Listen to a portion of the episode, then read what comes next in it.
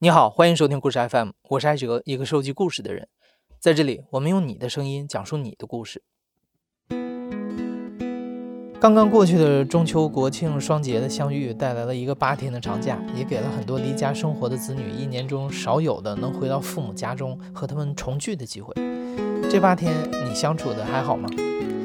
今年在一些行业爆发的裁员潮之下，很多的年轻人顺势选择回家脱产做儿女。也正因为他们在网络上的积极发声，全职儿女成为了一个新的身份标签，在关注和讨论中迅速传播。在这波新一轮的网络造词出现之前，其实一直有很多的人在成年之后，由于各种原因，仍然选择长期或者阶段性的处于一个和父母朝夕相处的生活中。相比于啃老族、寄居族这样带有偏见色彩的名字，全职儿女显得更加中性，更容易促成更多的对话。无论是短期体验，或者是长期作为一种生活方式，全职儿女是否是适合所有家庭的选择？当儿女这个最原始的家庭角色成为一个人所有社会身份的重心的时候，他们的世界又会如何运转呢？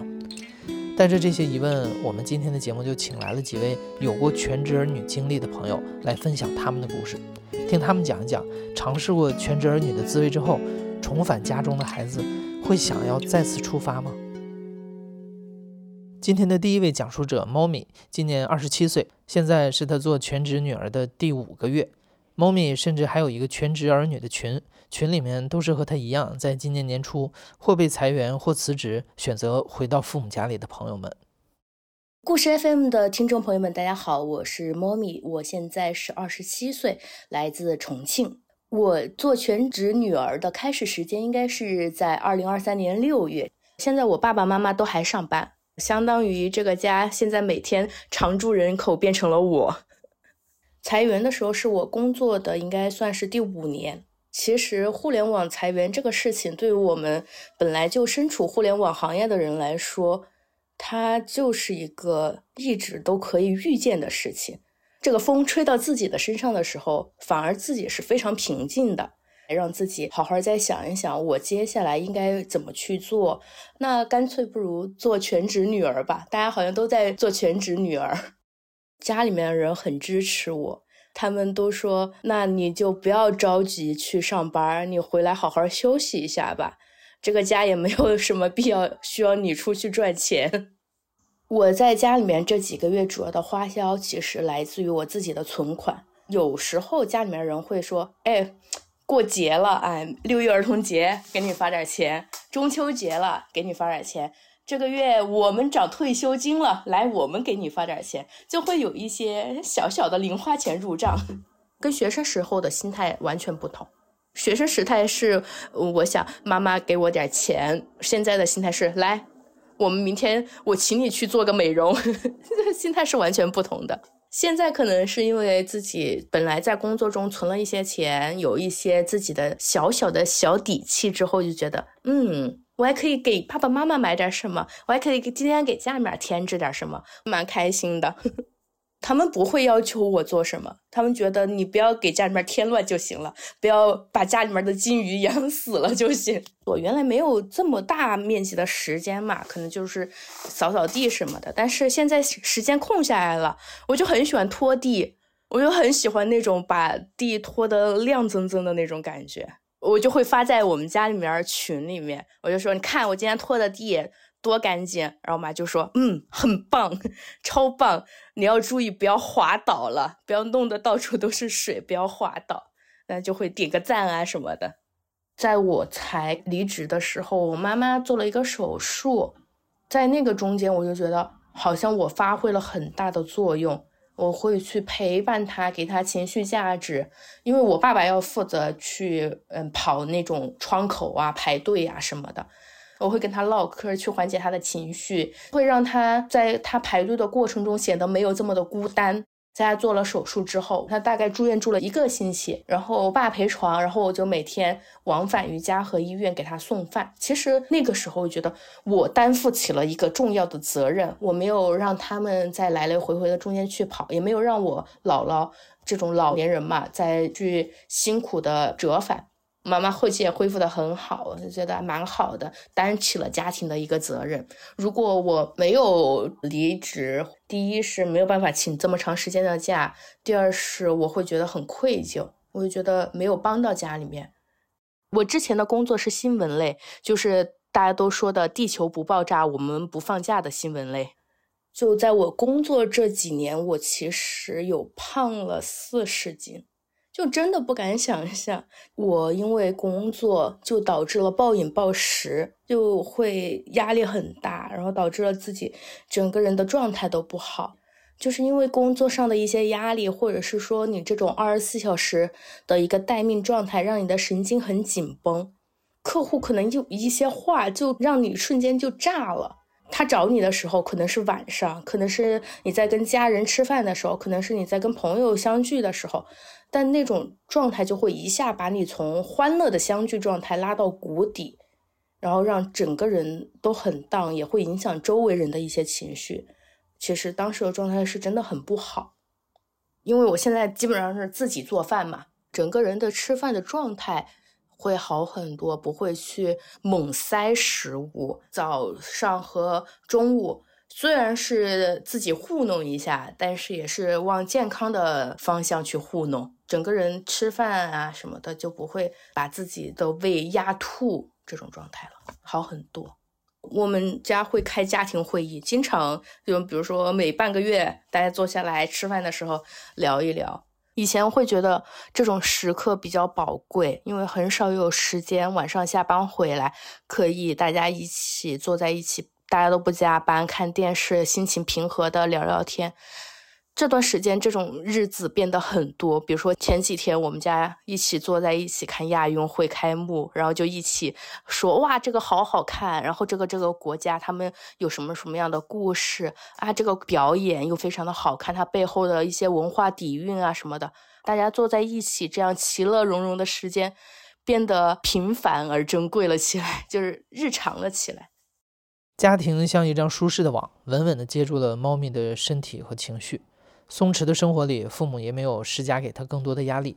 他发现自己在改变的同时，周围的一切也都跟着变得不一样了。那一天是朋友邀请我去成都看一个展览，我是订的周五高铁票过去，因为那个展览就展两天，时间就可能相对比较紧。在周五的那天，我去了高铁站之后。就发现有的高铁开始延误，因为当时就是整个高铁站都已经乌泱乌泱的了，就有小孩哭，有有大人闹，有有人拉着那站长问：“那今天我们什么时候可以走？能不能走？明天能不能走？”在那个当下，我就坐在那个地方在想：“哦，走不了了，那我今天把酒店退了吧，再跟朋友约一下明天，我们大不了周一，大家再挪一挪时间，应该还能见。”当下的心态竟然是这样。如果按照真的发生在任何以前的话，我整个人可能在高铁站是一个大崩溃的状态。我觉得这一切都乱套了。但是在那个时候，我就觉得，哦，那我第一步，我给酒店打电话，我跟他说，我说现在因为地震，我们所有的高铁停运了，我没有办法来。酒店那边非常坦然的说，哦，好的好的，那我们这边跟您取消就好，不会扣您任何的手续费。哎，我说好啊，谢谢。哎，当时觉得。当我情绪稳定的时候，事情好像很容易就被解决了。在这种乌泱乌泱的环境中，自己好像找到了这种稳定中的平静，然后就很坦然的退了票，然后又重新订第二天的一些车票啊什么的，等着大面积的人群散去之后，慢慢慢慢自己出了高铁站。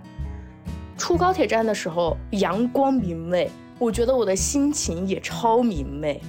一切事情好像都不是那么的糟糕，一切事情都可以迎刃而解。我就觉得哇，我好棒，我的情绪好棒，我就发给了我妈妈，我说你看我好棒啊。她说对，就是要这样，这个事情就是证明你的情绪现在非常的好，你是一个就是情绪稳定的大人，慢慢慢慢的你整个人的状态就会变得越来越好。因此，猫咪很享受目前的生活。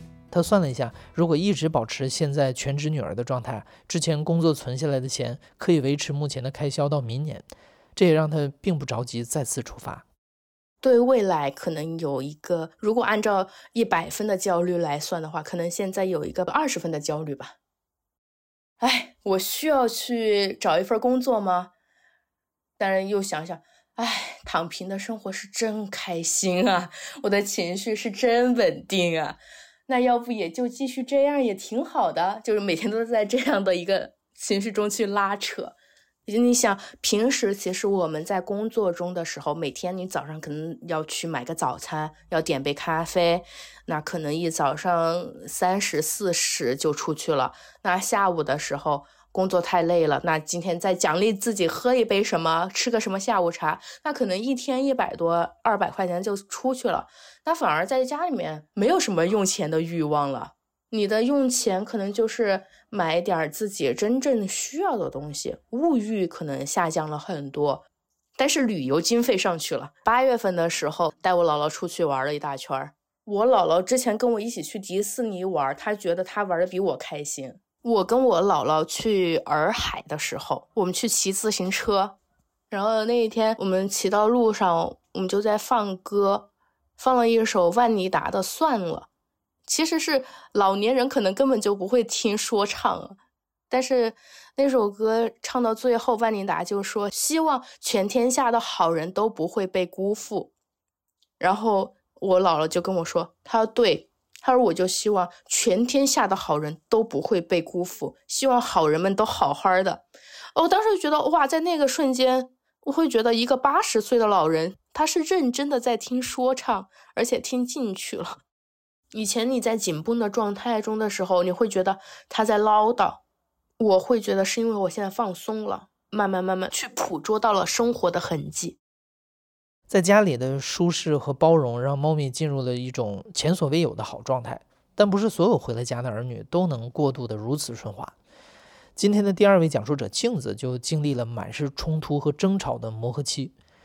全职女儿的经历本在镜子的计划之外。却也意外地给了镜子一次向旧的家庭关系发起正面挑战的机会。大家好，我叫镜子，我今年三十四岁，我目前其实应该生活在美国加州，之前是在科技公司做一些文档方面的工作。我是在三月份的时候，因为公司那边就是有裁员发生，然后我是属于其中的一员，也是正好到五六月份赶上我爸我妈他们同时到六十岁，然后退休，不用工作也很灵活，这样五月份就安排回国，先后给我爸妈庆祝他们退休啊、荣休，然后。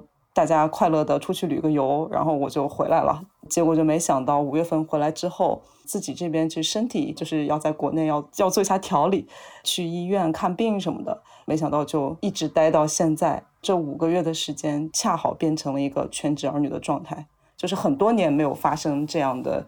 我应该是大学之后，其实一直是不在家乡工作，然后特别结了婚之后，其实主要是在美国生活嘛。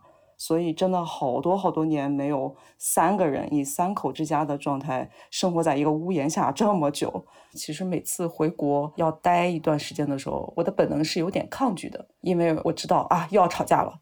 因为以前在外地工作回家的时候，就是短暂的时间内其实都会有争吵，只是这次的时间我没想待这么长。带着隐隐的担心，镜子开始了她的全职女儿生活。因为在刚回家的时候，妈妈的右手在游玩当中受伤骨折，加上父亲平时还有很多的应酬，家里的家务全都落在了镜子身上。父母吃药的时间、收纳的习惯、饮食的偏好，之前镜子从来没有这么细致的了解过父母的生活。每天需要他操办的家庭琐事，比预想的更加繁杂。镜子最开始担心的事儿，也开始慢慢发生。天天下来，其实我发现家务活这个东西确实也是很占用时间。我就发现是我意料之外的，就是很忙碌，但是我又不知道我一天做了啥。当生活在一起的时候，就是会觉得，虽然他们是爸妈，但是他们的一些生活的一些习惯什么的，其实是我之前是不知道的，所以就会觉得说像是熟悉的陌生人。发现哎，你不了解他们。我觉得家务本身是不难的，但是最难的就是你在做的时候，他们会发表他们自己的意见，他想要让你按照他们的想法去做。比如说有一些家务，我妈妈可能觉得说这个事儿一定要马上做了，你再不做，她觉得是不应该的。当她不能做这些事情的时候，她就会把预期放到我和我爸身上。然后如果没有及时做的话，然后她就会更加有点爆发。就会觉得，你看你们这个样子，我如果真的以后老了或者我不能动了，你们都不能很好的照顾我。我和我爸也很委屈，特别是我的话，我就会觉得说，我已经做了这么多了，我每天我也花了很多时间在这上面，然后你还不理解我，你还觉得说。我没有做到很好，然后以后我都不可能孝顺你的程度的话，我就很伤心，我就会大哭。我和我妈两个人都很伤心，然后都在哭，都觉得对方没有按照对方的预期来理更好的理解对方。这种情况会有争吵。我小时候在家里就是只要我们吵架就是这个模式，因为他们是典型的中国式父母，学习啊退步了一名，哎你怎么不好好学习，就会很注重这些东西，我就会很委屈。然后我是觉得我尽力了，为什么你还是觉得我做的不够好？这种，所以是我没有预想到的，就是我三十四五岁了，但是当和爸妈生活在一起的时候，我发现我又回到了小时候那个自己，就是就是以小时候的方式去和他们对话沟通，其实不是不太健康的争吵的模式，真的就是大声吼，你好像都是觉得我只要大声歇斯底里，你才能听到我说话。所以就是头两个月的时候，冲突挺频繁的，而且经常是比较大的那种崩溃。现在回想起来，那段时候就是是很紧张的，几天可能就会因为一些小事情就会吵。当时我们就是吵到都觉得说墙那边的邻居都能听到，已经意识到就是说我们是不是要小点声，但是这个情绪在头上就是没办法，三个人在家里吵到这个程度。我突然陷入到小时候的一个生活情境当中，因为我一直以为是说我结婚了，我长大了，我已经有我自己的伴侣，我要处理自己的亲密关系，我应该像个大人一样去沟通。因为平常也会和他们聊天嘛，比如说会聊到一些家族里的一些事情，然后我觉得说我长大了，我其实有了自己的想法，我觉得我可以跟我爸爸发生呃一些平等的对话。但是可能这个事情因为相对比较敏感，因为我也我不在国内的话，我不太了解这个事情的全貌，我就去质问我爸说为什么你要这么做，或者为什么你不这么做？然后我觉得你应该怎么做？就是其实我的表达方式是相对有点太直接了。我爸爸那边他觉得很委屈，就觉得说为什么你在不了解事情的全貌情况下，你贸然的这样跟我说话？你不应该以这种语气跟我说话。最后落到了这个方面的争吵。导致就是我觉得说我已经是大人了，你为什么还是一副你觉得作为孩子就是应该听父母的话的这个态度来跟我说？然后所以两个人就越吵越凶。当时之前其乐融融的我订了一场电影，然后我们三个人走在去电影院的路上，在这个路上发生了这样的对话，结果就是两个人在路上越吵越凶，越吵越凶，非常尴尬的一个状态。但是那个电影马上就要开场了。但是没有办法，我们又不能不看那个电影。两个人就是气呼呼的，还是走进电影院就看完了那个电影。但出来之后，就是我和我爸呃冷战，就是两个人也不说话。然后我就说要自己住一下，因为我们有另外一个房子嘛。我说我要自己住。就那个时候，我觉得我也需要有一个空间和宣泄口，我要去自己去想一下。我爸爸从小因为对我也是很严格嘛，然后是那种严父的形象。我从小也是那种乖乖女的形象，但那次我就发现。可能是因为一个应激反应，我一下子就是爆发了，然后我自己住了大概两三天。这种我自己住的那几天，我思考了许久，我觉得说，哦，我要有所改变。一是我要开始做心理咨询，二是我觉得有必要和他们真的深聊一下。我们之间的沟通问题不解决，我的情绪问题不解决，那以后这是一个定时炸弹。镜子其实很早就意识到了自己的情绪问题。因为在结婚后和伴侣的相处中，她也时常能看到小时候自己的影子。每当她的先生以一种类似父母的语气说一些像“我都是为你好”这样的话的时候，镜子本能的就想要反抗，继而就会变得歇斯底里。镜子很早之前就有计划去正面解决自己的情绪问题，而回国的这段时间里，和父母之间冲突的反复触发，让他彻底下定了决心，去开启一次迟来的和父母的对话。我自己住了大概两天的样子，第三天他们回到了那个家。回来之后，我们就是先吃了一顿饭，在那顿饭上，其实大家都没怎么说话，都还处在就是这个冷战的情绪当中。然后吃完饭之后，我爸爸坐在那儿，他在看一些新闻，嗯，然后我妈妈在那收拾。然后我当时紧张到不行了，感觉心都要跳出来了。我知道我要召集他们要开一个会，我犹豫了很久，而且在我爸面前走来走去，就是其实当时在想怎么开这个口。我一般就是很难应对这种尴尬的情况，而且要去聊一个这么严肃的事情，所以后面就是磨蹭了半天，我就说：“妈妈，你别忙家务了，你过来，咱们聊一聊，咱们开个家庭会议。”然后那时候我爸还觉得说有什么事情好像要大家要坐下来开个家庭会议，就他一边在那看着手机，一边说聊吧，你想聊啥聊？因为他也处于那种有点尴尬的气氛当中，他可能也不想看我。然后我说那个爸爸，你把手机放下，咱三个好好的聊一聊。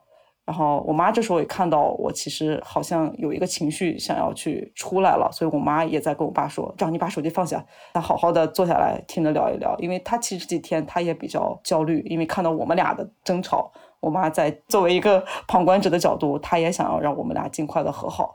所以就是在我妈的这个催促之下啊，我爸把手机放下了，所以我们三个就。围坐在一个小桌子前面，就那个时候家里没有开灯，因为正好是太阳落山，当时还有一些太阳光照在家里面。我就开始从小时候的状态开始描述。那个时候我其实一直告诉自己，千万不能哭，你不能哭，你要以一个大人的身份去跟他们平和的聊天。但是就是忍不住，就是说着说着可能就哽咽了，然后就开始流泪，因为说到了一些觉得自己很委屈的瞬间，一些情绪。我小时候的一些感受，我其实一直没有跟他们讲过，他们也一直觉得我好像长得都挺好的，好像没有什么问题。所以那次是我把我觉得我需要做心理咨询的一些地方，我真的去跟他们沟通。我当时对他们说的是，我小时候开始就有的一些其实不太好的一些情绪，我觉得我的童年非常的不开心。就是你们好像从来没有肯定过我。小时候是觉得说我学习不够好，我练琴不努力，就是永远觉得说我不够好。包括成年之后我做了一些事情，你们还是第一的反应可能还是想挑刺。然后他们前面就是在认真的听，安静的听，表情是比较严肃的，然后沉重的。就是我妈妈这时候转移到了旁边的沙发上，她就没有再看我，就是抱着胳膊，然后在听我在说对她的一些意见这种。我之前说这个的时候，我妈就很伤心，她就会觉得说，你千万不能出去跟别人说我这样对你。就是我妈属于那种，她是会打我的那类父母，可能是因为学琴的缘故，她的方式就会觉得以一种比较极端的方式吧。就相当于会用借助暴力的形式，让一个小孩子安安静静的，你要在坐在琴前，你要练多少个小时的琴，然后如果练的不好或者有退步，就他会，小时候这种事情很多啊，就会把我关在漆黑的厕所里面，不让我出来呀，或者是会把胳膊拧的都是淤青啊。那个时候因为太小，这个爸妈这样对你，就是我能做的，我感觉很无力，我好像只能哭。可能到初中也有一次，只是学习上估计就是没有达到他们的预期。其实我一直是前三名的状态，但是哪怕退步了一名，特别我妈妈都接受不了，就会针对这种事情对我，比如说言语上或者肢体上会有一些 行为。然后我当时我印象很深，就是我有好几次我就站在窗前面，其实那个时候边哭，我心里我就是想跳下去。就那种感觉，就是觉得是不是只有我死掉了，你才能觉得我更重要一点，学习不那么重要，恋情不那么重要，你才能更看重我别的方面多一点。所以那个时候是有过这种自杀的想法的。当然，这个事情也是我那次跟他们坐下来沟通，第一次跟他们说，他们也才第一次知道。所以我爸爸当时还特地问我一些细节，会说那个时候你多大？你什么时候啊？让我说可能是初中或者小学吧，就是我记不太清楚了。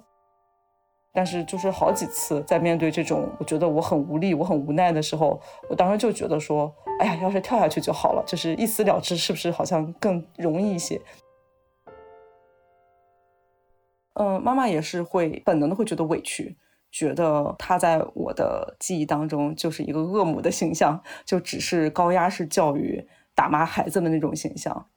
然后我看到他在抹眼泪，就是他很伤心的时候，其实一开始的那种抱怨对抗来讲，就是一下子也就软下来了。我也不想说，好像再去追究他们，或者一定要硬让我妈妈跟我去表达一些可能那些抱歉的情绪，我觉得也不需要。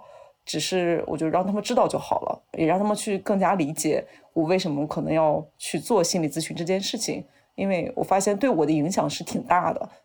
嗯，我记得那个时候我爸爸其实说了一句话，就大概的意思应该就是童年的时候应该也有很多很幸福快乐的时候，但是因为我的这些不好的记忆已经把那些好的回忆其实都冲掉了，留在我的这里只有一些不好的，所以我爸爸相对就是有些伤心，他就说。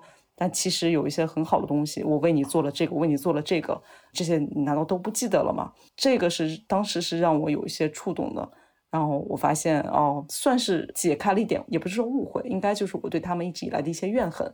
因为我当时已经发泄完我自己的一些情绪，我其实就比较心疼他们，因为我发现他们其实已经有对我感觉比较抱歉、比较亏欠的那种表情和表达的时候，后面我就已经在宽慰他们了。说着说着，其实太阳落山之后，这个光线就变得很快就暗下来了嘛。所以基本聊到后面就已经比较难以看清对方的脸啊，这种，啊，我觉得挺好的，因为我看到我妈妈在抹泪，幸亏就光线不是很强，就是你看的不是很清楚。因为我也觉得自己也不至于这么的尴尬，然后让彼此都不用那么尴尬。然后一直聊到了八九点，就整个过程大家其实都没有开灯，我们三个就坐在黑暗当中。最后我妈就说。哎呀，挺好的，就这次我们三个人聊得很好，这样咱就下去走走吧。然后接着就很无缝衔接的，我们三个人就下去就是散步走路去了，就是很日常的遛弯儿，然后聊一些有的没的。当时就觉得说，我终于松了一口气，就是把这么多年的一些想法和情绪终于说出来了。嗯，他们也很支持我去做心理咨询，然后我也终于有一个新的篇章，然后我正式开始就是去找了咨询师，然后。进入到这个阶段，我是觉得哇，一切就是我终于开始了我一直想做的事情，整个人变得很轻松。然后从那次沟通之后，三个人的关系明显有了很好的改善，三个人争吵的次数变少了很多之后，回归到相对正常的一个相处模式，在一起看剧啊，或者是一起出去看电影的时候，就是反而我会更加觉得，哎，这样的时刻。还挺好的，就不会说再会因为一些光想着那些不好的事情，好像一切都在向好，但常年积累的关系模式并不会经过一夜就完美蜕变。好在当冲突再次来临的时候，镜子发现有些东西已经在默默发生着变化。我当时安排了一个旅行，我是觉得说和爸妈一起出去，我属于那种一定也会想得很细致那种性格，所以当时就订了一个很好的宾馆。但其实因为正好是淡季，这个很好的宾馆，这个价位来讲，已经算是正常情况下很便宜的情况了。在这个价格能住到这样星级的宾馆，是就很划算的一件事情。然后我就给他们订了一个很好的酒店，然后我很开心的告诉他们，就说：“哎呀，这个订好了，这个酒店还挺好的。”结果我爸爸当时一问说。哎呀，这么贵的钱，就是他当时直接就开始，你为什么要订这么贵的？在哪怕住的远一点，打个车去都行，咱把这个钱省下来，就是咱也不用非得住这么贵的宾馆。当时一阵沟通下来，我就直接就爆发了，因为我就觉得说我做了这么多细致的活，我帮你们安排的这么好，然后也是难得出去旅行，你还是在挑我刺，你还觉得我做的不好，所以当时就是我就没有忍住，我就崩溃大哭，那个委屈感非常大。但是那次很神奇，就是我爸他性格其实相对比较不那么好哄的一个人，他是生闷气的那种性格。但那次就是我崩溃了之后，我就很委屈，我说为什么我做的事情你总是觉得我做的不够好？我想让你住的舒服一点，难道有错吗？就是如果你是女儿，你怎么去做这个事情？就是我当时就很委屈的在抱怨，哎，我爸一下就笑了。我爸就觉得说：“哎呀，你怎么生这么大的气啊？哎呀，好好好，我是不是又说错话了？行行行，那你就定吧。”但当时我正在气头上，然后我可能那段时间就是太敏感了，就是我好不容易，我觉得那次谈话之后，我应该就是冷静下来了。有一段时间其实没有再争吵，但那一瞬间我就是气加上来了，情绪一下子控制不住，所以我一直在气头上。然后我爸反而就是他很快的就调节起来了，他就在在逗我开心，这个是我很意外的，是之前我爸不会这样的。刚才不是说到我和我爸因为谈论家族里的一些事情，然后因为有一些误会导致我们沟通的不好嘛。然后在那次之后，有一次晚上就是在我们例行散步的时候，我爸爸主动跟我聊了一下一些我可能之前不了解或不知道的家里的一些事情，因为之前这些东西他们是不会让我知道的。以前就会觉得说我的主要任务就是好好学习、好好工作，然后家里这些家长里短的你没必要知道，你知道了也没什么用。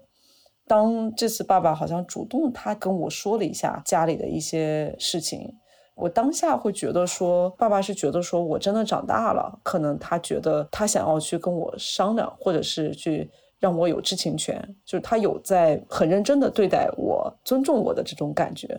这种聊天让我觉得是我预期中的我和父母之间的关系，其实就是对我的一种信任。这个事情是让我很开心的。因为这个月月中我就得回去了，因为老公那边还得上班嘛，我们也不能长期两地分居，所以其实也不知道说下次回国是什么时候。哦，肯定会舍不得，因为我感觉好像在家里这几个月已经成习惯了，就是家里的这种三个人生活的这种模式有点成习惯的感觉，就是三个人已经找到了一种方式去慢慢适应彼此的生活，所以如果下一次回来。哦，我可能第一反应并不是觉得说要叹气，觉得哎又要吵架了，而是觉得说，嗯，可能正能量的想法可能会更多一些。我就回顾说我这次回来的这个契机，我觉得是老天在给我一种，其实是一个很好的历练，也给了我一个机会，想要让我去有一个契机去解决好小时候遗留下来的问题。这对我之后的生活来讲，肯定是更健康的。节目播出的时候，镜子应该已经离开父母，结束了全职儿女的阶段，回到自己的生活中了。但对于第三位讲述者 Easy 来说，虽然他已经三十岁了，但在他心中属于自己的生活还从未建立。Easy 和那些只通过做家务或者陪父母看病等等换取在家中生活费的全职儿女不同，作为几乎一直在父母身边长大的儿子，他是和父母一起在家里的五金店里工作。健康的亲子关系是能长久共处的基础，这种关系经营起来尚且面临种种挑战。那么，当另一种经济关系再叠加上去，像这种给父母打工的全职儿女和父母的关系是怎么样的呢？给父母打工就一定比在外打工快乐吗？大家好，我叫 Easy，我是来自河北石家庄，马上就要三十周岁了。我做全职儿女，已经除了自己在外面工作两年，基本上一直在家。父母他们今年是五十七岁，我是独生子，我就我家就我一个孩子。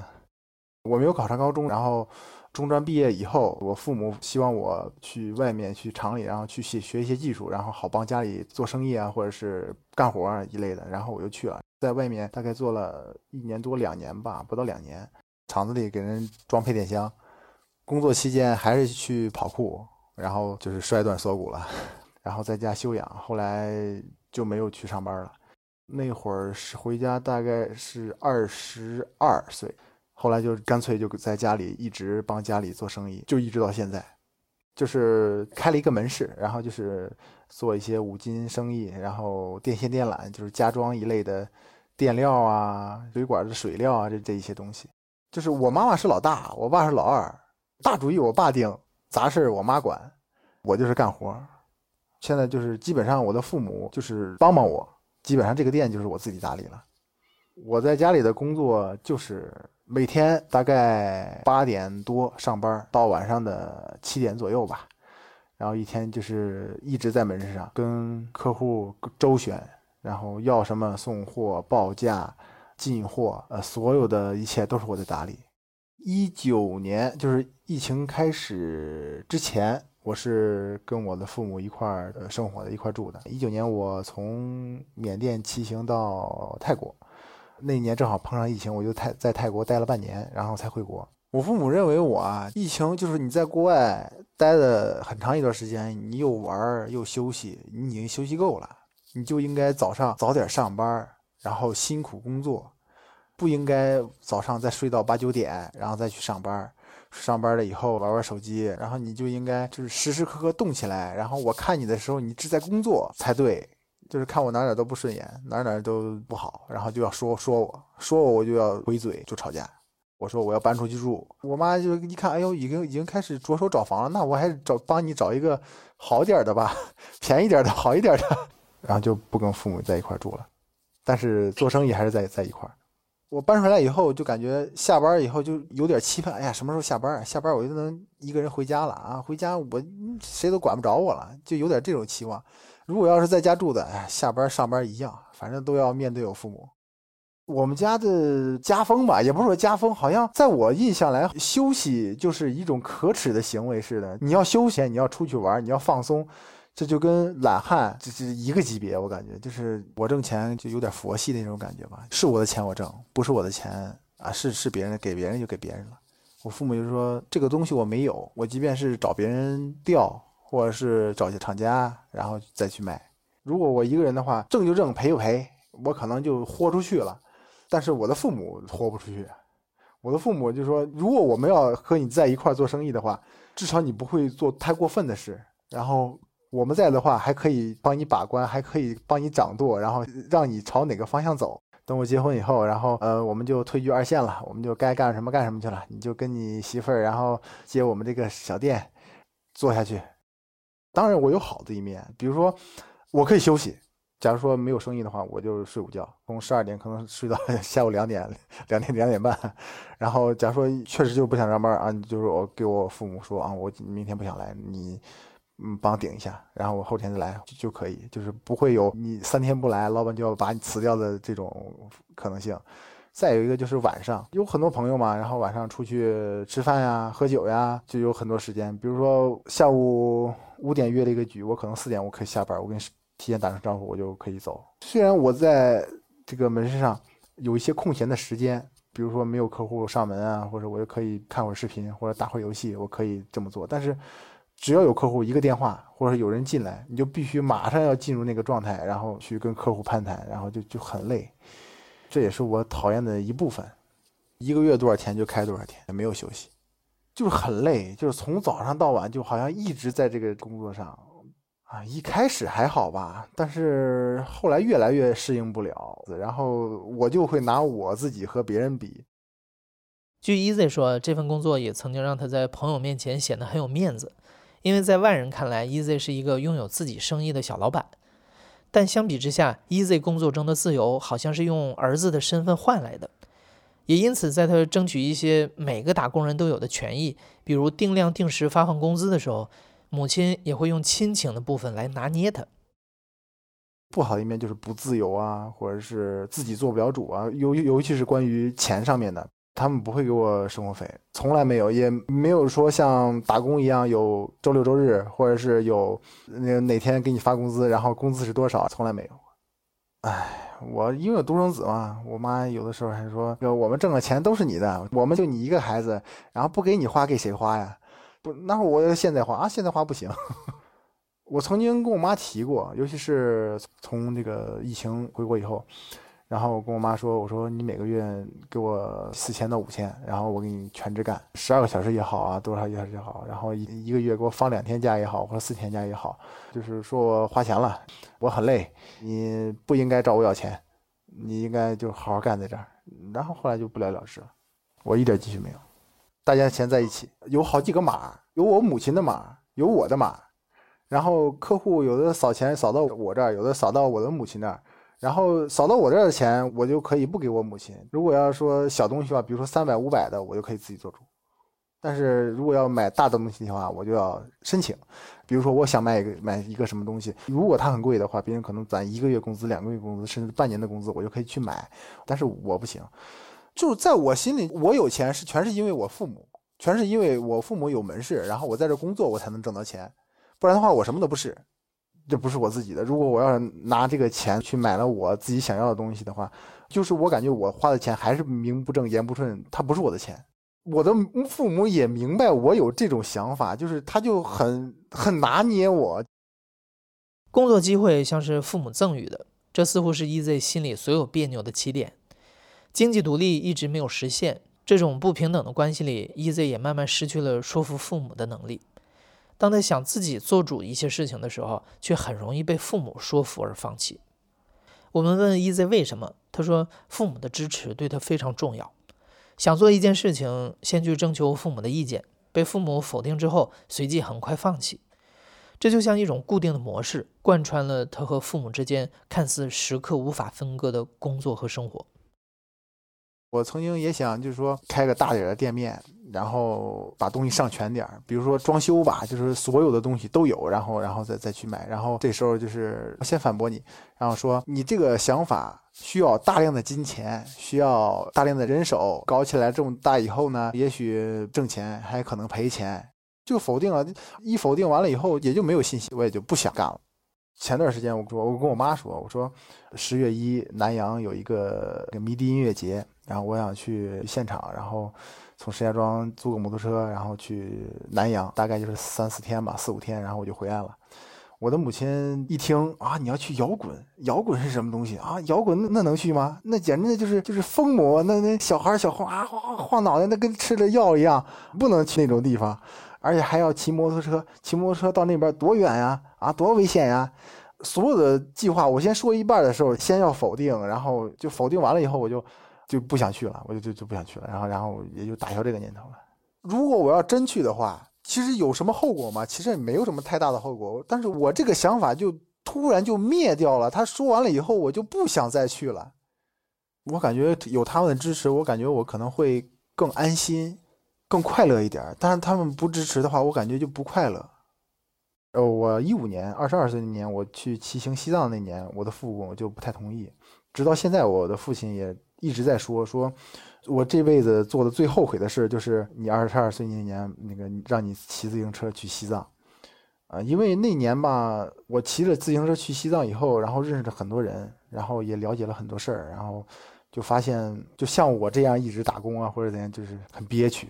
因为我看到我有一个朋友，呃，他是上班，他是卖房子，还有跟这个做设计有关，他还在那个公司。呃，有股份就是很厉害，我感觉跟他聊天，然后我就感觉，哎呦，就是在外面工作就这么简单吗？然后做一些工作，然后就可以做出一些成绩来，以后然后就可以有很多钱。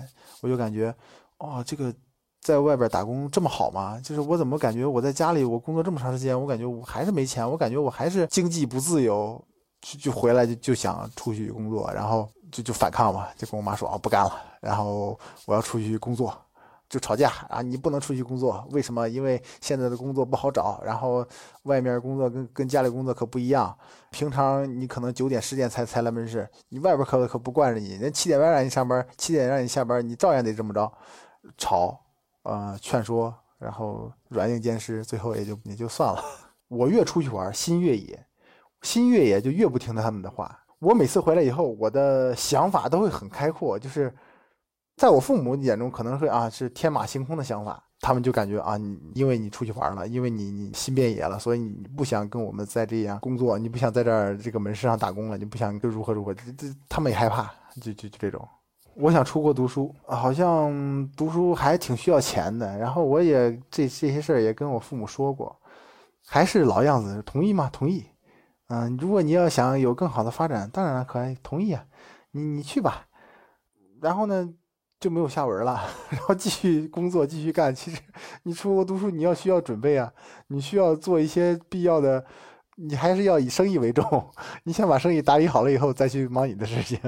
但是好像是把生意打理好了以后，就是我的事情根本就顾不上了。所以啊，嗯，那还是这样，还是老样子就，嗯，然后大概学了三个月吧，然后考了个雅思，然后考了个五分，不是太理想。对于留学的话，分数不够；但是对于工作来说，比如说工钱，然后是够的。然后我说，从一些人了解到工钱可以够，然后但是需要钱把我送出去，然后几年以后，然后就可以在那儿挣钱或者是拿身份吧。我的母亲就会想啊，你说的也许可能对，但是有没有风险啊？会不会被人骗啊？当真的这个事儿，我感觉我可以去做主的时候，我妈又会找另一个借口去告诉你这个不太行。我说我已经三十岁了，然后我做一些决定，你们从来就是否认，然后不去支持，说一堆我妈的不是，就不了了之了。然后就是发现三个月没没去的话，然后去上手的话，就就一滩烂。因为我的父母不会电脑，然后是我就需要把所有的东西重新三个月的东西重新想起来，重新整理，就很麻烦，就越干越不想干，越干越烦，然后越烦，然后又越跟我妈吵架，越吵架就越针锋相对，就是家庭就越不和谐，真的是家庭不和谐，就是有的时候跟我父母都不说话。就谁也看不见，就甚至是看着我父母，就是说没有问题，说话自来的就有气话，就是那种就言语上的攻击，就是你能明显的感觉，就是这句话就有攻击性。就其实发生什么没有发生什么，但就是好像哎呀你好讨厌，就是这种，我就必须要赢，我就必须要赢了他，我必须要就把他打压下去那种。我的大爆发就是摔门出去，然后在家躺一天，然后第二天再继续上班。因为门市上所有的手机号都是我的，就是我跟我父母闹矛盾，不能跟客户闹矛盾，就是他们打电话啊，你要什么东西啊啊，我马上给你送。就是我躺一天，我必须还要再去上班，你不上班的话，客户就丢了，就就挣不着钱了，不行啊，你还还得去。我曾经问我我父母，我说你们养育我是为了让我开心吗？我爸说是啊，就是为了让人开心。但是我说我现在干这个就很不开心，你为什么还要让我干？他们就不说话了。我跟他们在这些方面，然后去讨论、去说服他们的时候，他们没有更多的想法、说法来说服我，然后他们就沉默，然后或者是就是啊，你长大了，你懂，你去的地方多，读的书多，你的道理比我们懂得多，然后我们说不过你。Easy 一直能看见无形中的捆绑，但他无法冲破。很多时候他会抱怨说是父母不让他走出去，但实际上他也告诉我们，并不是一直没有这个机会。当机会曾经放在他面前的时候，他还是没有迈出那一步。我有时候就在想，有没有一种可能，就是有一天我真忍受不了我现在生活了，然后有一天我就失踪了。无论我爸妈怎么找我，他们也找不着。然后我想干什么干什么去，即便是我死外边，然后也不管他们事儿，就那种感觉啊。我就有时候就在胡思乱想，就想啊，我有一天我就我就要离家出走，我就要消失，杳无音讯那种感觉。想想就很化解那种心中的怒气，就感觉 就想想就很爽。我也想过，假如说我一气之下，我就直接不在这个门市了，我直接就就走了，就出去了。但是我又想，我能做什么呢？我一个中专毕业，自考的一个大专，我会什么技术吗？我会一点电工，但是你电工也不是特别精湛，那你还会什么呀？好像我就什么都不会。然后我什么都干不了，然后好像我就不太能好好的生活下去，所以就就打消这个念头了，自己就给自己劝退了。就今年就是我们那个区域规划，原先的店已经拆了，拆了以后，我的父母就跟我说：“你到底想不想干？”我说：“我不干，我不想干了，我有别的打算。”然后我的父母就说：“啊，就暗淡下来了。”两个人就，哎，你要是不干，等到时候我们回村里以后，哎呀，怎么说呀？就是好好的生意，然后儿子不干了，然后父母也干不动了，我们也五十多了，快六十了，也就是他们也不想放弃这个钱。然后如果我干的话，就一一直有这个钱。但是我妈说啊，就是虽然现在就是做这个也不挣钱，所以确实没有钱钱挣钱了，啊，但是也不至于赔钱，每年倒是轻轻松松，倒是也跟打工差不多。但是你胜在时间充裕，然后自由啊。嗯，然后那能干就先干着呗，对不对？你省着去打工，然后比别人老管你强吧。然后后来有一个姐姐，然后跟我认识，然后她说在哪哪哪儿有一个新的地方，然后位置还行，然后你去看看。然后我就跟我父亲去了，去了以后，我父亲说：“啊，你先定吧，先定了再说吧。”然后我们就定了，定了以后，其实我也明白，如果要是不定的话，那可能就真的不干了。如果要定的话，我可能就是还要继续干，但是我又没有办法跟我说啊，我就是不干了，就是完全以我的呃生存方法来决定我的生人生的这种勇气我也没有，最后还是定了一间门市，现在又陆陆续续搬进去，又开始老一套，慢慢 开始干，还是感觉就是我不是我，还是在我父母的襁褓之下，所有积累的愤怒和无力，只能靠和父母的吵架来消解。除此之外，ez 发觉自己做不出任何改变，每一天都和前一天没有什么不同。每每想到未来，他都更加焦虑。现在我妈越来越不会说话了，好像就是在生意上有的话表达不太清楚。交给我妈说这个货什么时间发到哪儿，电话是多少，呃，应该怎么办。然后我会跟我妈先理一遍，脑袋好像反应不过来，反应慢了一样。我现在我妈，然后就是这种时刻只会让我更无力，更感觉哎呀，我妈现在反应慢了。就是我妈，假如说有一天就是她真的老年痴呆了也好，什么也记不起来，然后也表达不清了也好，这种情况就已经显现出那个苗头来了，就让我压力就更大。就是哎呀，完了完了，她她如果是这样，我就更不自由，更要照顾父母，更要在家里了。所以说，我就现在谈起这个来就就很焦虑。我的年龄越来越大，我的发展路子越来越窄。就是这种，随着时间的推移，所有的事情都会向坏处发展。但是你崩溃又有什么用？也没有用啊！就是越来越麻木，越来越哎呀，算了，你就破罐子破摔吧，就就就这种。无论家里曾经的对抗或是庇护多么有力，终会随着父母的衰老而削弱。到那个时候，因为父母需要照护而选择再次回到家中的儿女，要面对的就是另外一个关于病痛和死亡的完全不同的课题了。这也正是今天最后一位讲述者小雅正在经历的。准确的来说，小雅其实是一个全职孙女，因为她一直在全职照顾的是她年迈的爷爷奶奶。大家好，我是小雅，今年二十九岁，来自陕西西安。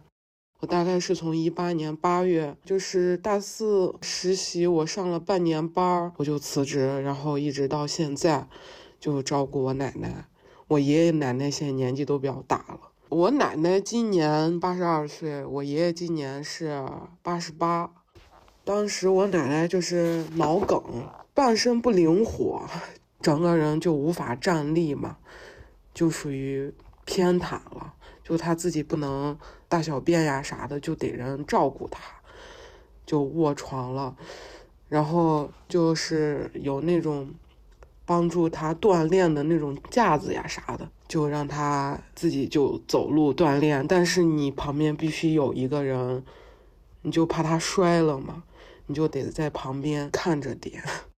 爷爷年纪比较大，还有一些糊涂了，就是他把他自己照顾好就挺 OK 的了。当时因为家里雇过一次保姆，一个月大概就是两千多块钱。我刚开始工作的时候，我工资就比较低一些嘛。加上我爸爸就是他一直在外面上班，我爸爸出去可能会赚八九千，因为自己家里的情况也不是说特别有钱呀啥的，就是能省就省一些吧。我爷爷也想让我回来，可能自己人照顾的比较好一点，他就不太信任外面就是你雇的保姆呀啥的。他就提了一下，然后我自己觉得，那我从小他俩带大的就很有感情，然后我就想着，我辞职回来照顾他俩，我也放心嘛。因为我自己在外面上班，有时候有时候上一天班，我就会想着，他吃了没，喝了没，就这样子，你就会担心这个事情。我就辞职了，就没有任何顾虑，我就回家了。小雅的父母在她很小的时候就离婚了。母亲在她初中的时候也因病去世，两家早已经没有了往来。小雅从小都是爷爷奶奶照顾她长大的。父亲后来重组了家庭，但常年在外工作，继母和爷爷奶奶一直关系不好，几年都没有进过家门。而爷爷奶奶其他的子女也都有工作，还有养家的压力。小雅好像一下子就变成了回家照顾爷爷奶奶的不二人选。家里就是我们三个，然后。因为他病了太长时间了，他病的时候我那会儿还上大学嘛，因为我每周都会去看他，然后他洗洗涮涮的，我就给他弄。就是你这么一两天，你其实不觉得啊，我有多辛苦我呀，我该干的我就全一干。但是时间长了，你就有点受不了，因为天天都是这样子，我得天天在家做饭、洗碗。你自己之前就可以自己一个人吃饱全家不饿，那你现在你就早上得给他俩买个早点，然后你就得自己买菜做饭。我有时候我就不想动，就是有点累了，想歇一下。我爷爷就是他自己现在还能动，嗯，奶奶是一直是偏瘫，动不了。他就说自己要大便的时候，家里会有一个那种坐便的那个东西嘛。你就把它搬过来，然后你晚一些，它会就会懂到裤子上。我可受不了那些了，因为它一懂懂了一腿都是。我有一点咽炎，然后就闻到那我就干呕恶心，然后我就一边帮他收拾，一边给他换上新的裤子。然后有的他懂的实在是不行了，我就把裤子扔了。反正我出去玩了一半天回家，然后他回家，懂的又是尿呀，又是大便呀，然后我就瞬间就心情就不好了。就是你挺开心的散散心回来，你就回来还面对这些。肯定会硬着头皮把他的那些给他处理完，就是一边崩溃一边弄好，你知道吧？你就很生气或者啥，但是你这种情绪，你就告诉自己，他们年纪大了，你克制一下，他们也难受，其实他们也不是故意这个样子的，就有时候会把他弄好之后，你就会心理建设一下自己，安慰自己一下。今年就是他有时候就是懂的，床单上也是，被罩上也是，啊，地上也是。你早上去他家就跟他开盲盒一样，然后有的时候你就打开门啊，你就想啊，没昨天没有动，真好。他有的时候半夜了会给你在地上大小便，你知道吧？我自己会戴上手套，然后就是那种一次性的那种尿垫儿。然后我拿那种尿垫儿把地上的啥，嗯，先一擦，啊，可方便了。我觉得发明尿不湿这个人太伟大了。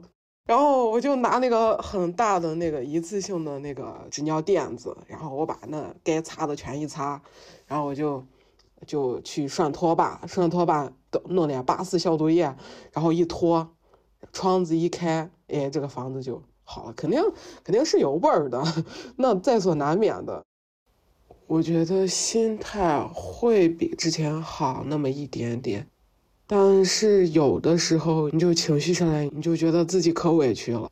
亲人跟亲人之间有时候相处，可能你跟他就经常在一块儿，也会有点小摩擦。我爷爷就是，可能是有点糊涂了，我感觉他就有时候就比较固执一些。他有时候跟我说不到一块儿，他有时候还会动手打我。你有时候就。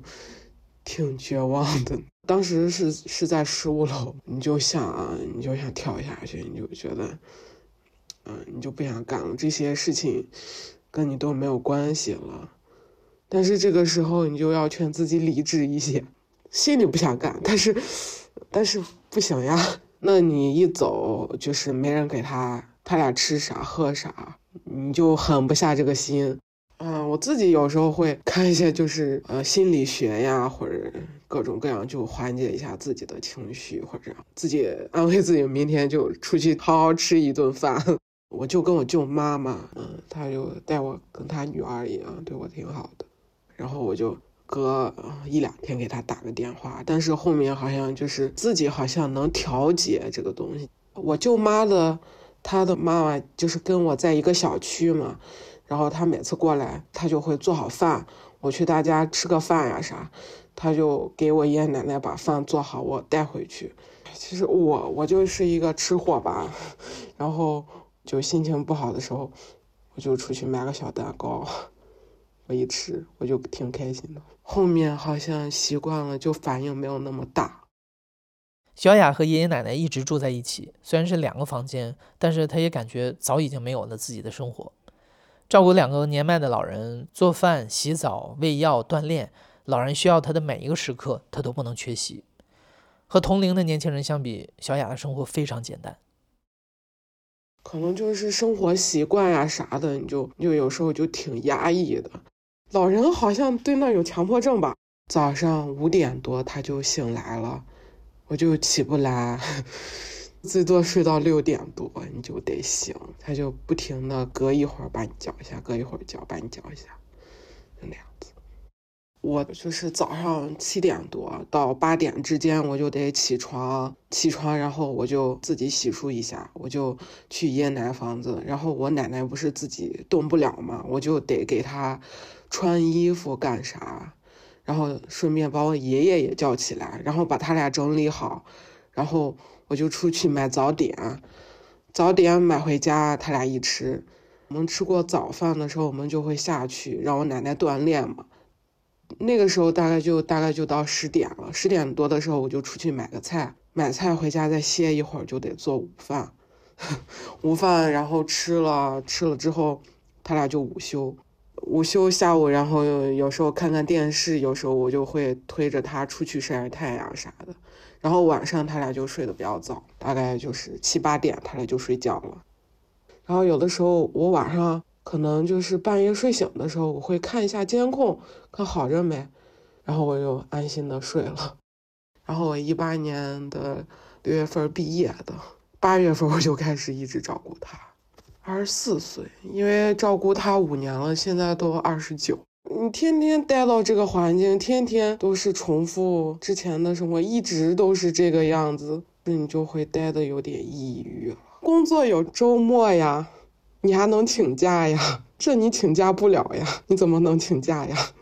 很头疼的，就是我想出去，你就不能跟你朋友，就是那种没有顾虑的。玩一天，玩一整天的那样子，就是你玩的时候，你就得，比如是他把中午饭吃了，你就下午出去玩，然后到了七八点钟你就得回家，就不能说你想出去，嗯，去个远的地方跟朋友去别的城市，就是逛一下呀啥的那种，类似于过夜呀啥的。但是我朋友就理解不了，你为啥待家，你为什么不上班？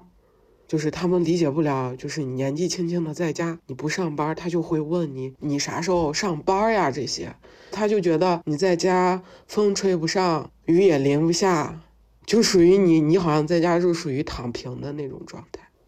我说不是不想上班，真的是没有办法。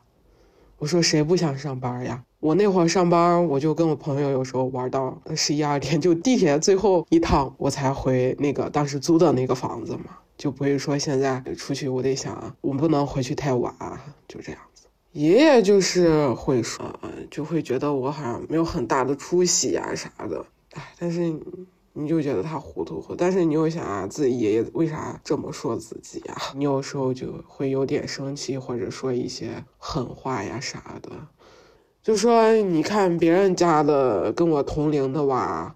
人家又上班干啥？我在家一天啊，又是屎又是尿的这些，然后就是觉得他把我最好的青春耽误了。然后比如我自己，我就给他说我出去工作呀啥的，找工作啥的。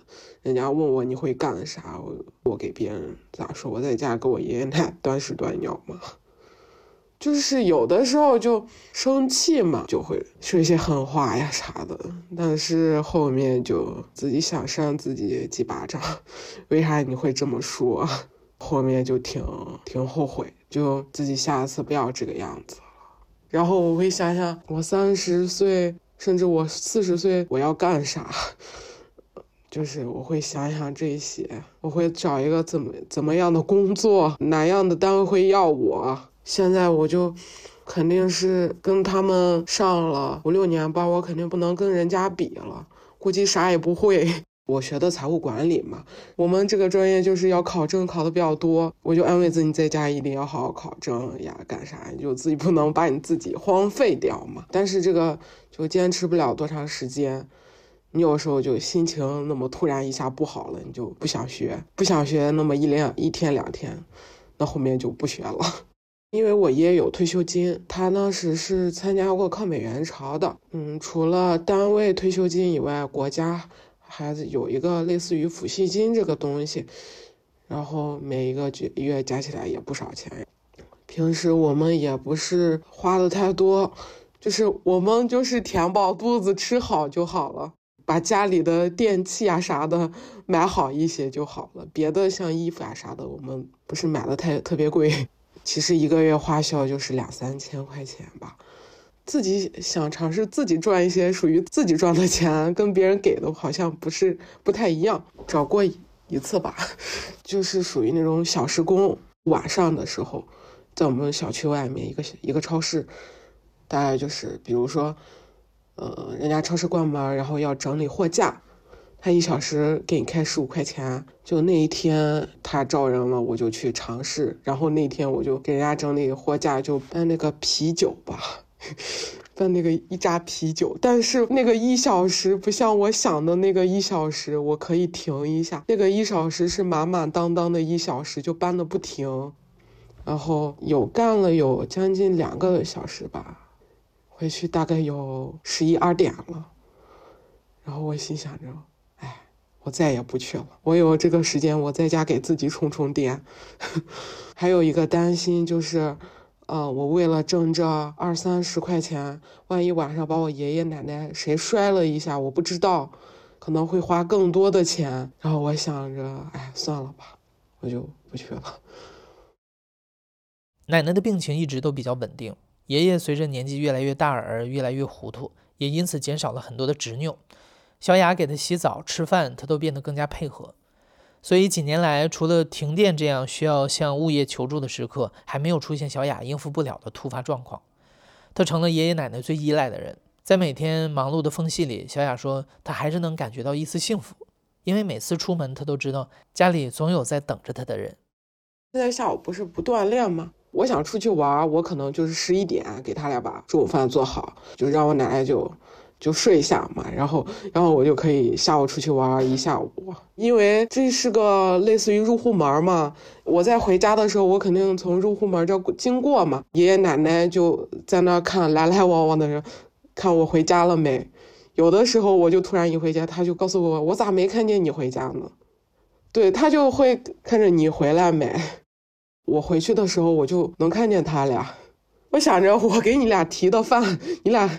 你俩有饭吃了，然后我我我一进门，我奶会叫，就会叫我名字嘛，然后我说啊别叫了，我回家了。有的时候是在外面买的饭嘛，我就给会给他俩把饭倒进碗里，我就觉得有点像我叫幼儿园的那种小朋友啊，吃饭了吃饭了。我爷爷他特别喜欢吃肉，我说你的肉夹馍到了，他就可开心了。你就在他面前摇一下啊，你给他肉夹馍这样子，你赶紧吃吧，他就高兴了，就是这样子。每次我一出去，他就挺依赖你的嘛。有时候跟朋友或者在我家小区门口吃个饭，他每次每次问我你要去哪里，我说我要去北京，你去不去？去的时候我把你带上。有时候逗一下他俩，他又拿眼睛把我瞪一下。之前我如果出去玩了，下午玩了，或者玩的时候晚一点，他俩都不睡觉，在家等我，然后我就会问你吃了没。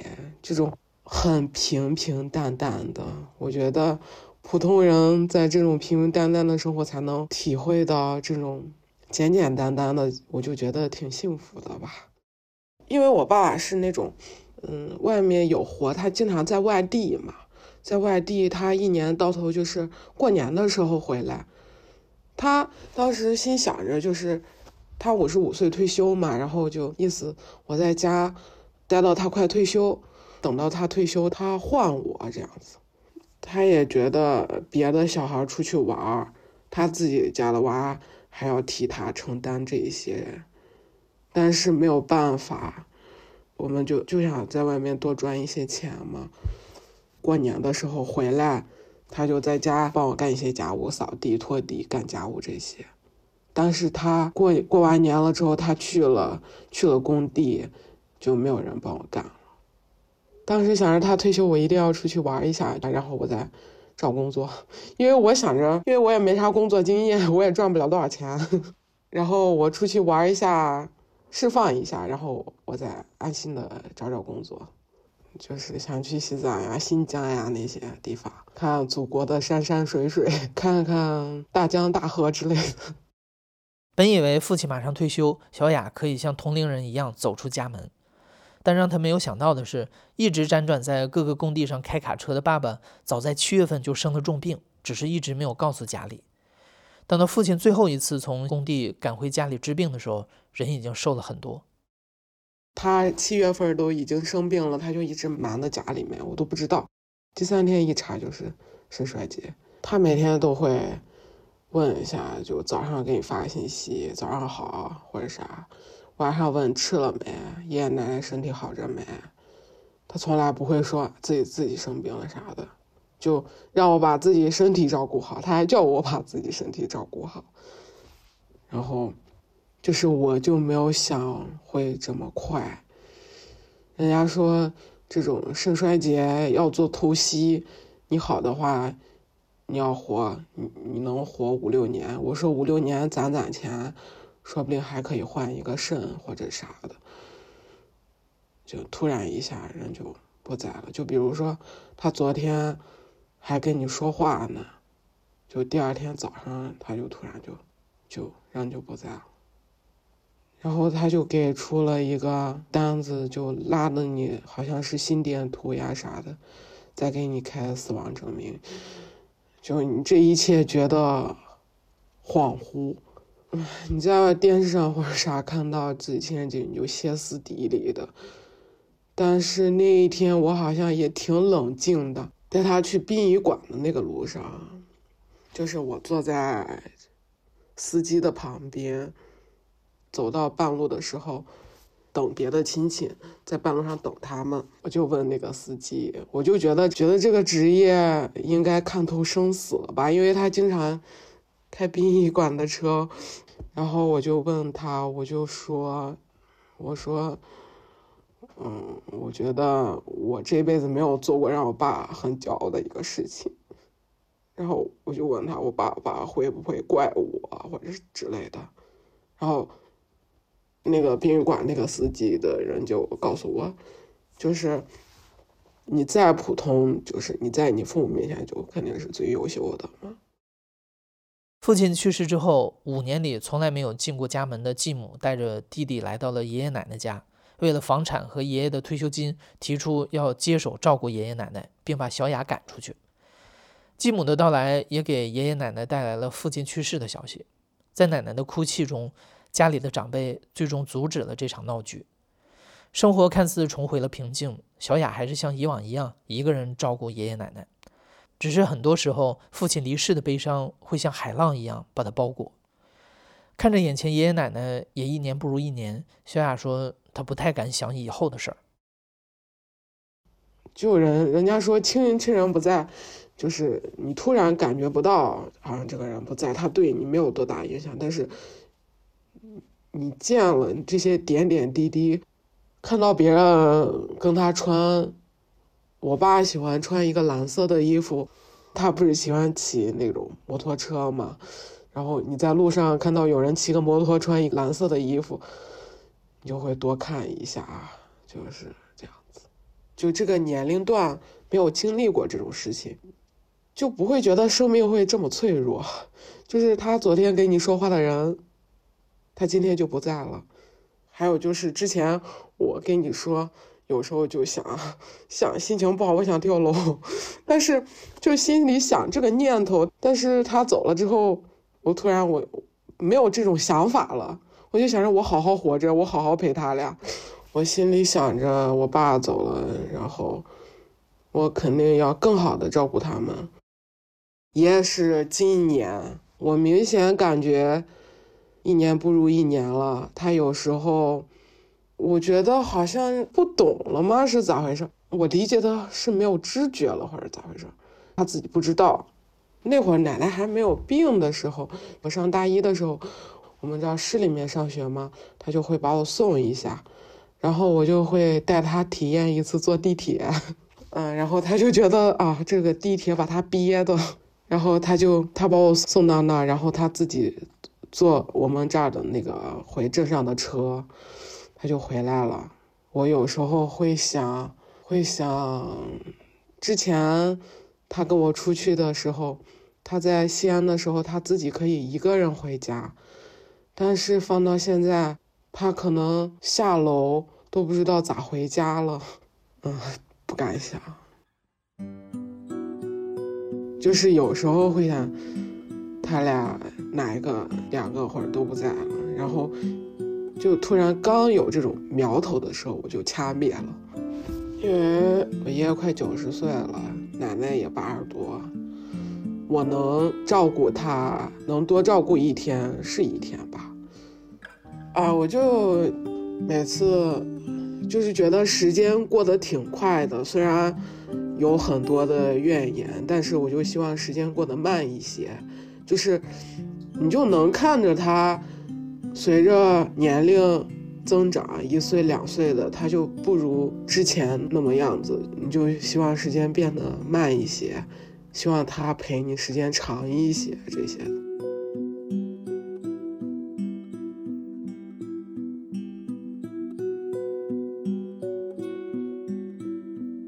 全职儿女是一些人的可选项，却也是一些人的必答题。所有人都在期待一生中沿路只有风景而少有风浪，但风浪或早或晚都会来。而长大了的孩子总要学会划桨，或是再造一艘新船。你现在正在收听的是《亲历者自述》的声音节目《故事 FM》，我是主播哲。本期节目由印璇制作，声音设计孙泽宇。感谢你的收听，咱们下期再见。